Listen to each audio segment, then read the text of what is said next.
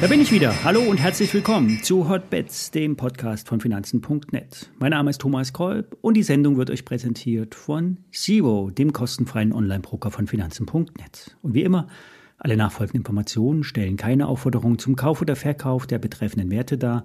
Bei den besprochenen Wertpapieren handelt es sich um sehr volatile Anlagemöglichkeiten mit hohem Risiko. Dies ist keine Anlageberatung und ihr handelt wie immer auf eigenes Risiko.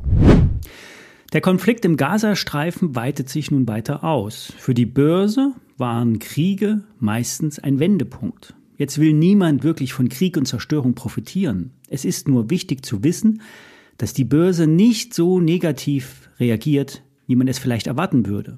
Wichtig für die Märkte sind die Zinsen und die Liquidität. Beides ist das Schmiermittel für den Markt. Nachdem die 10-Year Treasury Note, die 10-jährige US-Staatsanleihe, am Freitag auf über 4,8 Prozent anstieg und ein möglicher Bruch im Finanzsystem sich ankündigte, kommen nun Entspannungssignale. Die US-Notenbank ist nicht mehr so besorgt. Die Zinsen müssen nicht angehoben werden. Und schwupps, preist der Markt die erste Senkung für Mai 2024 ein. Vorher waren es noch zwei Monate später.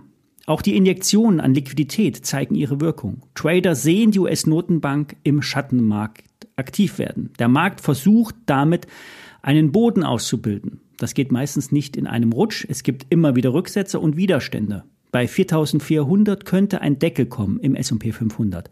Alles über 4250 ist okay. Erst darunter könnte die Erholung kippen. Der Discount Call vom Montag der ist im Plus. Hier hatte ich auf eine Erholung im DAX gesetzt. Ich werde jetzt versuchen, in dem Bereich um 15.500 Gewinne mitzunehmen, denn ein Rücklauf bis an die 15.200 Punkte Marke ist möglich. Entscheidend sind die heutigen PPI-Daten aus den USA. Die Latte für die Inflationsdaten liegt extrem niedrig. Es wird ein Anstieg von nur 0,2 Prozent eingepreist zum Vormonat.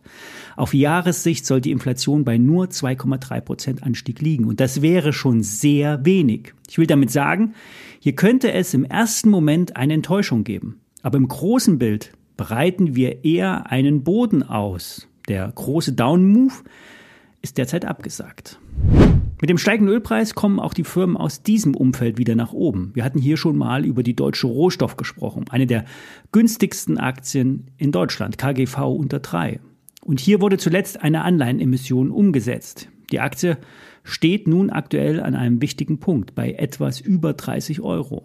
Nach der letzten Prognoseerhöhung für das laufende Jahr und für das nächste Jahr setzt sich der hohe Ölpreis in der Unternehmensbilanz fest. Eine Dividende in Richtung 5% wird mittlerweile gemutmaßt. Die Bewertung der Firma entspricht dem Buchwert und der hohe Ölpreis ist im Aktienkurs nicht wirklich eingepreist. Das Geschäft wird überwiegend in den USA umgesetzt. Das heißt, es gibt kein Risiko in den derzeit gefährdeten Regionen und es gibt eine hohe Wahrscheinlichkeit, dass der Ölpreis hoch bleibt. Die Förderkosten, die sind kalkulierbar, wenn man auf bereits erkundeten Lagerstätten sitzt. Also das ist bei der deutschen Rohstoff der Fall. Wichtig zu wissen ist auch, die Umweltauflagen in den USA sind nicht gerade üppig. Das will keiner sagen, ist aber so. Es wird mit äh, Fracking-Technik gearbeitet, das heißt, hier werden äh, Chemikalien, Sand und Wasser in den Boden gepresst, um dann die Gaslager im Gestein aufzubrechen. Schwieriger Nebeneffekt, es gibt Erdbeben und auch Gas im Trinkwasser. Wer also nicht unbedingt die Grünen wählt und auf Öl setzen will, macht bei der deutschen Rohstoff nicht so viel verkehrt. Es wird noch sehr, sehr lange eine hohe Nachfrage nach Öl geben. Vor allen Dingen, wenn die arabischen Länder unsicher bleiben und Russland mittelfristig nicht mehr auf den europäischen Markt zurückkehren kann.